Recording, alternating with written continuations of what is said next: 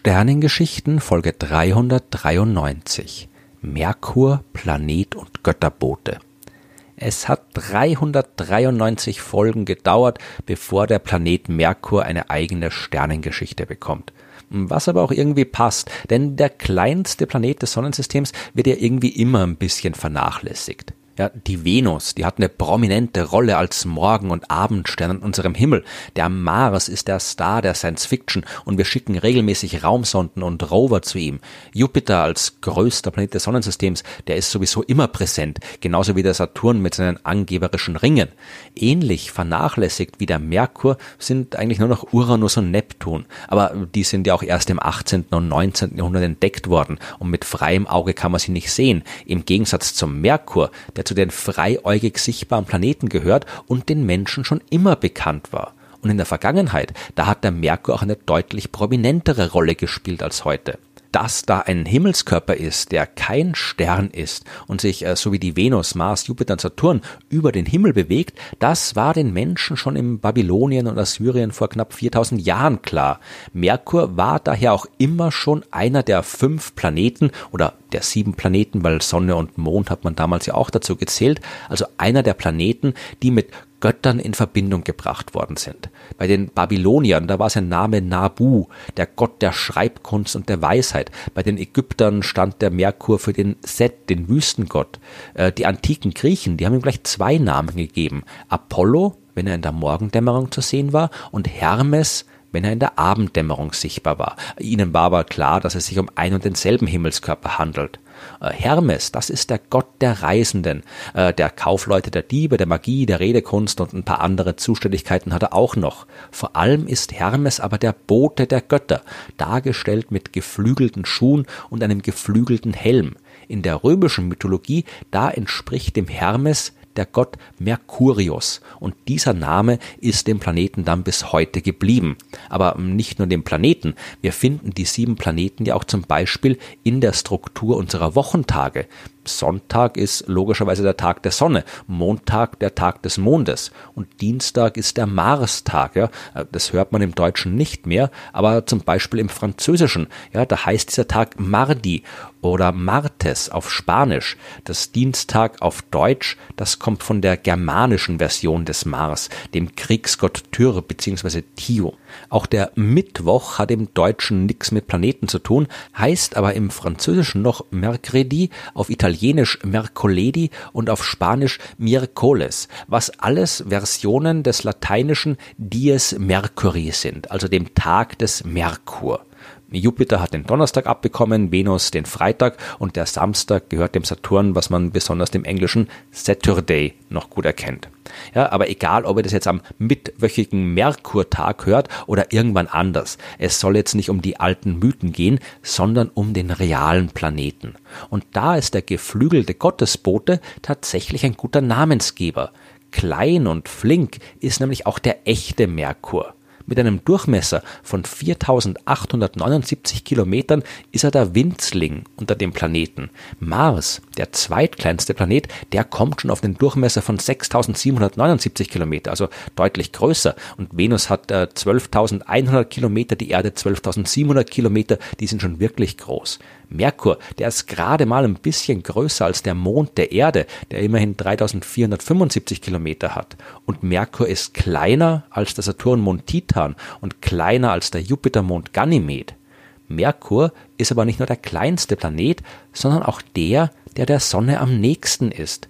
Sein Abstand beträgt im Durchschnitt nur 58 Millionen Kilometer. Das ist ungefähr ein Drittel der Distanz zwischen Erde und Sonne. Im sonnennächsten Punkt der Bahn ist er überhaupt nur 46 Millionen Kilometer von ihr entfernt.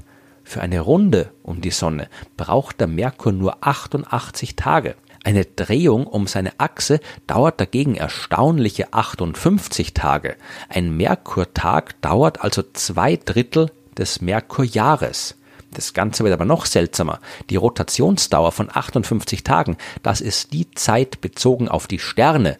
Wenn man also vom Merkur aus einen bestimmten Stern am Himmel anvisiert und wartet, bis der Planet sich so weit gedreht hat, dass genau dieser Stern wieder am gleichen Punkt des Himmels erscheint, dann dauert es 58 Tage. Das ist aber nicht die Zeit, die zwischen zwei Sonnenaufgängen vergeht. Dafür muss man am Merkur 176 Tage lang warten. Der Grund dafür ist ein ganz spezieller Zusammenhang zwischen der Bewegung des Merkurs um die Sonne herum und seiner Drehung um die eigene Achse. Die Zeit, die der Merkur für zwei Runden um die Sonne braucht, das ist auch genau die Zeit, die drei Drehungen um seine Achse dauern. Merkur befindet sich also in einer sogenannten 3 zu 2 Spin-Orbit-Resonanz, wie es offiziell heißt. Der Grund dafür, das sind vermutlich die starken Gezeitenkräfte, die die Sonne auf den Merkur ausübt. Aus diesem Grund haben sich auch die Umlaufzeiten des Mondes um die Erde und die Drehung des Mondes um seine Achse aufeinander abgestimmt, sodass beides genau gleich lang dauert. Ja, das wäre eine 1 zu 1 Spin-Orbit-Resonanz. Das habe ich in Folge 319 schon genauer erklärt. Damit hören die Besonderheiten des Merkur aber noch lange nicht auf. Der Planet hat keine Jahreszeiten, beziehungsweise nur sehr seltsame Jahreszeiten. Auf der Erde haben wir deswegen Frühling, Sommer, Herbst und Winter, weil die Rotationsachse unseres Planeten nicht senkrecht, sondern geneigt auf die Ebene steht, in der die Erde sich um die Sonne bewegt. Deswegen kriegen wir im Laufe eines Jahres mal mehr und mal weniger Licht und Wärme von der Sonne ab.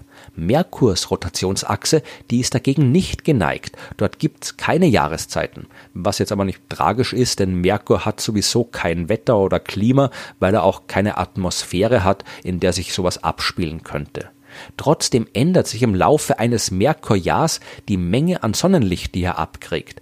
Das liegt daran, dass seine Umlaufbahn nicht annähernd kreisförmig ist, so wie bei der Erde. Die Bahn des Merkurs, die ist eine deutliche Ellipse, langgestreckt. Der sonnenfernste Punkt seiner Umlaufbahn ist 23 Millionen Kilometer weiter weg von der Sonne als der sonnennächste Punkt. Und dadurch bekommt er im sonnennächsten Punkt auch mehr als doppelt so viel Sonnenenergie ab wie im sonnenfernsten Punkt. Äh, das kann man als Jahreszeiten definieren, als Sommer und Winter, aber hat eigentlich nichts mit unseren Jahreszeiten zu tun. Merkur hört aber noch lange nicht auf mit den Rekorden. Ja, nimmt man die Gesteinsplaneten des inneren Sonnensystems, also Merkur, Venus, Erde und Mars, und schaut sich deren mittlere Dichte an, in Abhängigkeit der Größe, dann sieht man einen recht klaren Zusammenhang. Je größer der Planet, desto größer ist auch die mittlere Dichte. Nur der Merkur, der fällt komplett aus der Reihe.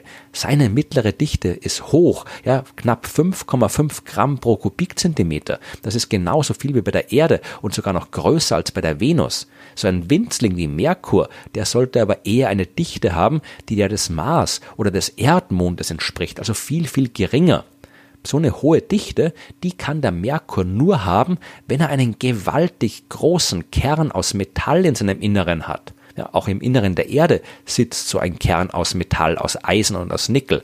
Der hat einen Durchmesser von ungefähr dreieinhalbtausend Kilometern. Darüber findet man aber eine viel, viel dickere Schicht aus Gestein.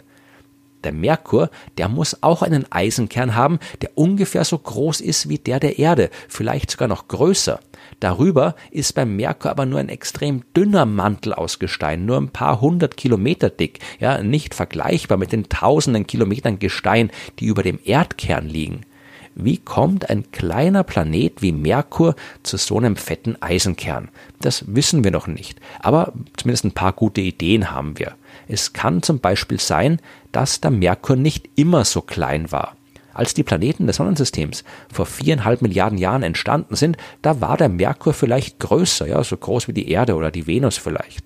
Dann aber ist er mit einem anderen, gerade in Entstehung begriffenen Planeten kollidiert. Dabei ist ein großer Teil seiner äußeren Schichten einfach verdampft und übrig geblieben ist nur der Kern aus Metall mit ein bisschen Gestein oben drüber. Vielleicht war es aber auch ganz anders. Vielleicht gab es auch jede Menge kleinere Einschläge, die immer wieder Material aus seinen äußeren Schichten verdampft haben, die dann von der starken Strahlung der Sonne und dem Sonnenwind im All verblasen worden sind. Es gibt noch viel, was wir über den Merkur nicht wissen. Wir haben noch nicht mal seine komplette Oberfläche vollständig im Detail kartografiert. Dem meisten Teil schon, aber eben nicht alles. Was unter anderem daran liegt, dass der Merkur bis jetzt nur selten Besuch von Raumsonden bekommen hat. 1974 und 1975 ist die NASA-Sonde Mariner 10 ein paar Mal am Merkur vorbeigeflogen. Zwischen 2011 und 2015 ist er von der Sonde Messenger umkreist worden. Und das war's dann auch schon wieder, bis jetzt zumindestens. Im Jahr 2018 hat sich die Raumsonde Bepi Colombo, ein Projekt von Europa und Japan, auf den Weg ins All gemacht. Das Ziel ist Merkur, eine Umlaufbahn wird sie aber erst im Jahr 2025 erreichen. Und selbst dann wird auch diese Sonne den Merkur nur umkreisen und nicht dort landen. Merkur ist verdammt schwer zu erforschen. Das hat mit seiner Nähe zur Sonne zu tun. Das macht schwer, Raumsonden dorthin zu steuern. Warum das so ist, ja, und was man bei den ganzen bisherigen Besuchen am Merkur alles rausgefunden hat, das werde ich mal in einer eigenen Folge der Sternengeschichten erzählen. Genauso wie all die anderen spannenden Geschichten über den kleinsten Planeten. Merkur, der sollte nicht vernachlässigt werden. Seine Erforschung, die lohnt sich. Und bis wieder eine Sonde dort zu Besuch ist, könnt ihr euch den Merkur ja gerne mal selbst anschauen. Es ist ein bisschen schwierig, den kleinsten Planeten ohne Hilfsmittel zu sehen, weil er halt immer in der Nähe der Sonne ist, kann man ihn nur in der Abend- oder Morgendämmerung knapp über dem Horizont finden. Aber wenn man weiß, wo man suchen muss und wenn man freies Blickfeld hat, dann ist er eigentlich kaum zu übersehen. Also überseht ihn nicht. Das hat der Merkur definitiv nicht verdient.